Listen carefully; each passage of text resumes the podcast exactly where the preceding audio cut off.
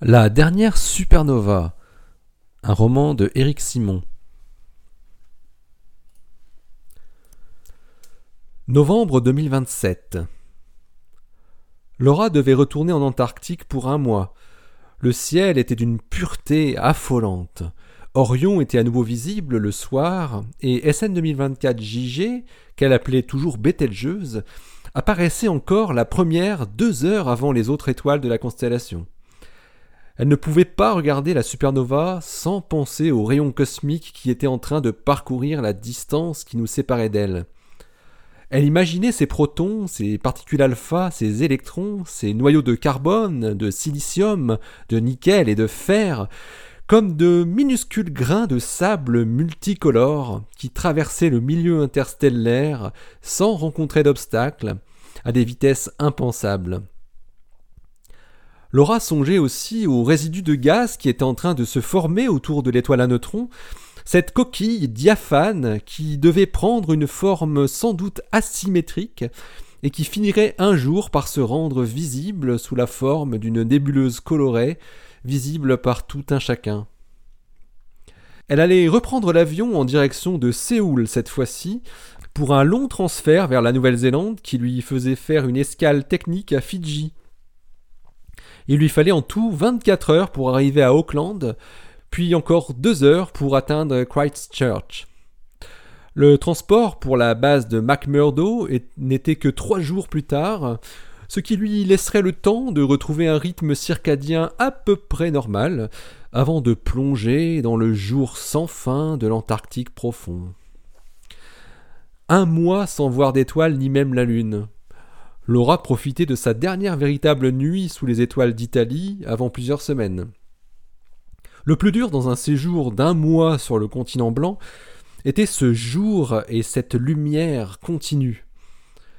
Elle avait prévu de se faire une sortie nocturne similaire dans la nuit néo-zélandaise pour tenter d'admirer les deux nuages de Magellan, même si la nuit devait être assez courte et que le risque de mauvais temps était assez important, comme toujours dans l'île du Sud à cette époque de l'année. Ses bagages étaient prêts. Elle décollait du terminal 1 de Malpensa à 12h30, ce qui lui permettait de ne pas avoir à se lever trop tôt.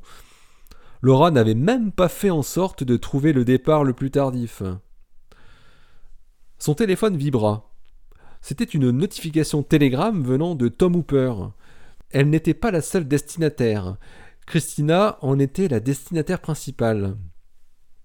From Tom Hooper, date 3 euh, novembre 2027. Sujet Good News. Bonjour Christina. J'ai essayé de t'appeler, mais je suis tombé sur ta boîte vocale. Du coup, je t'écris en crypté mes dernières infos. J'ai fini par trouver une faille dans la protection de Galactix. Enfin, ce n'est pas moi qui y ai trouvé, mais la bande de hackers avec qui je travaille. Bon, je passe les détails. On devrait pouvoir envoyer des mails directement aux astronautes en contournant le filtre interne.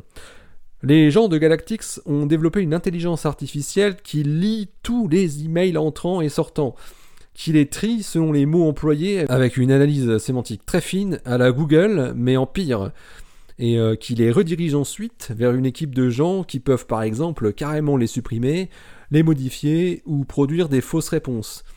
Ils analysent de la même façon toutes les requêtes dans les moteurs de recherche venant de l'intérieur. Ils peuvent aussi modifier les emails entrants, bien sûr. C'est pire que tout ce qu'on peut imaginer en termes de contrôle de l'information. Mais mes gars ont une solution pour leurrer leur IA. Par ailleurs, j'ai étudié les profils des 10 astronautes qui ont été présentés l'année dernière sur tous les écrans. J'en ai retenu deux pour notre opération. Un homme et une femme. Ils s'appellent Craig March et Erin Ronstadt. Le premier fait partie du premier équipage et bah la seconde du deuxième. Logique.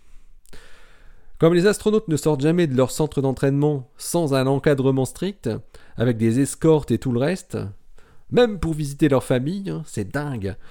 On va tenter une première approche en les contactant par ce bon vieux mail. On verra si ça prend. Il faut qu'on se voit pour voir ce qu'on leur dit. Euh, est-ce qu'on leur dit tout brutalement d'un coup ou bien est-ce qu'on y va plus doucement comme à la pêche?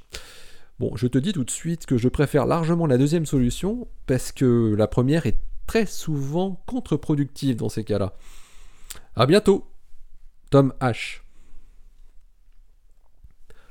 Laura était occupée avec les préparatifs de son run à Amundsen Scott.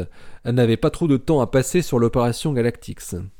Elle répondit à Hooper en lui expliquant que Christina était actuellement en congé et qu'elle-même partait le lendemain pour la Nouvelle-Zélande pour rejoindre Ice Cube 2. Elle avait à peine envoyé sa réponse que Christina répondit à son tour. Je te Skype demain à 10h UT. Ok pour la jouer fine.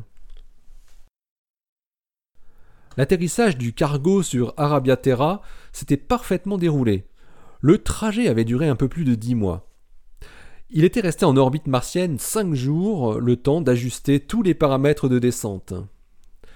La cinquième fourniture de matériel pour la base était arrivée sans encombre. Egon Scum était surexcité. Les images transmises par le cargo passaient en boucle sur tous les écrans du monde, comme lors du lancement.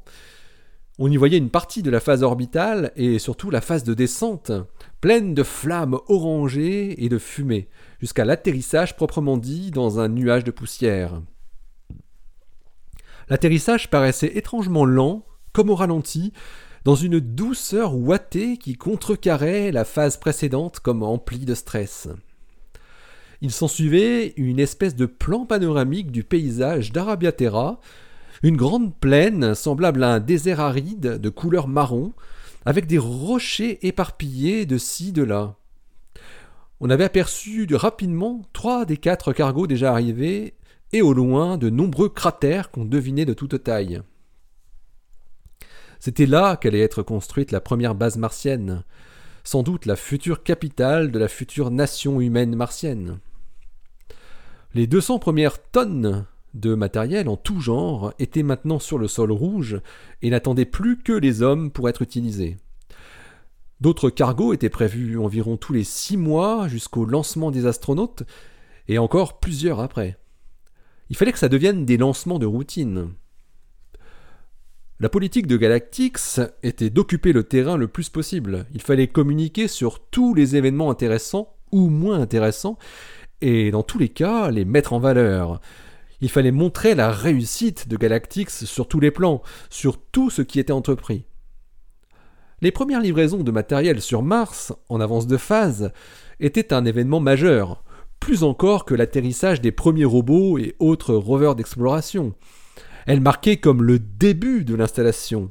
C'était là. Les livraisons devaient atterrir dans la même zone à quelques centaines de mètres de distance chacune. La technique développée était fondée sur le système de rétrofusée cher à Galactix, qui l'avait largement popularisé dans le passé. Les lots Antares étaient en cela similaires aux crews Antares emportant les hommes, mais contrairement à ceci, la totalité de l'espace disponible dans le vaisseau était utilisée pour y placer du matériel utile. Sept transports étaient prévus avant l'arrivée des cinq premiers hommes et femmes, 40 tonnes à chaque fois, soit presque 300 tonnes, auxquelles s'ajouterait le matériel apporté par les astronautes avec eux. Galactix allait lancer un lot d'Antares tous les six mois jusqu'au lancement de ME1, le premier vaisseau habité. Cela devait garantir de rester en rang élevé dans les tendances, et sur de longues périodes on retransmettait non seulement l'atterrissage, mais aussi les premières phases, l'instant fatidique du décollage et celui de la sortie de l'influence gravitationnelle de la Terre, avec des vues exceptionnelles de notre planète vues de plus en plus loin et des vues de Mars vues de plus en plus près. Les images des prochains cargos se ressemblaient, mais qu'importe, elles seraient un peu nouvelles à chaque fois, et elles captiveraient les gens comme celles des quatre premiers cargos l'avaient fait depuis les premiers lancements.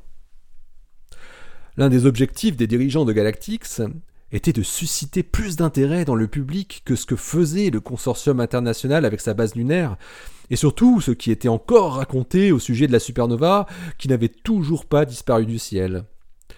C'était un combat assez inégal, le public étant toujours plus intéressé pour voir évoluer des hommes et des femmes en chair et en os, plutôt que des robots ou des fusées de transport. La base lunaire avait reçu son nom définitif seulement depuis un peu plus d'un an. Les Américains avaient fait le forcing pour la baptiser du nom du premier homme sur la Lune, la base Armstrong. Ça sonnait tellement bien. Mais les Européens, influencés par la participation russe, de même que les Chinois, n'en voulurent pas. Ils avaient fini par converger vers leur plus petit dénominateur commun, le lieu d'installation. Ce serait donc la base de la tranquillité, ou encore le village de la tranquillité. Car c'était un peu plus qu'une simple base. Les grandes agences voulaient établir une base permanente qui ne serait jamais inoccupée. Elle serait habitée en permanence, c'est donc une petite ville, un village. Les équipages occupant la Lune étaient renouvelés tous les six mois. Il fallait trois jours pour y aller et en revenir.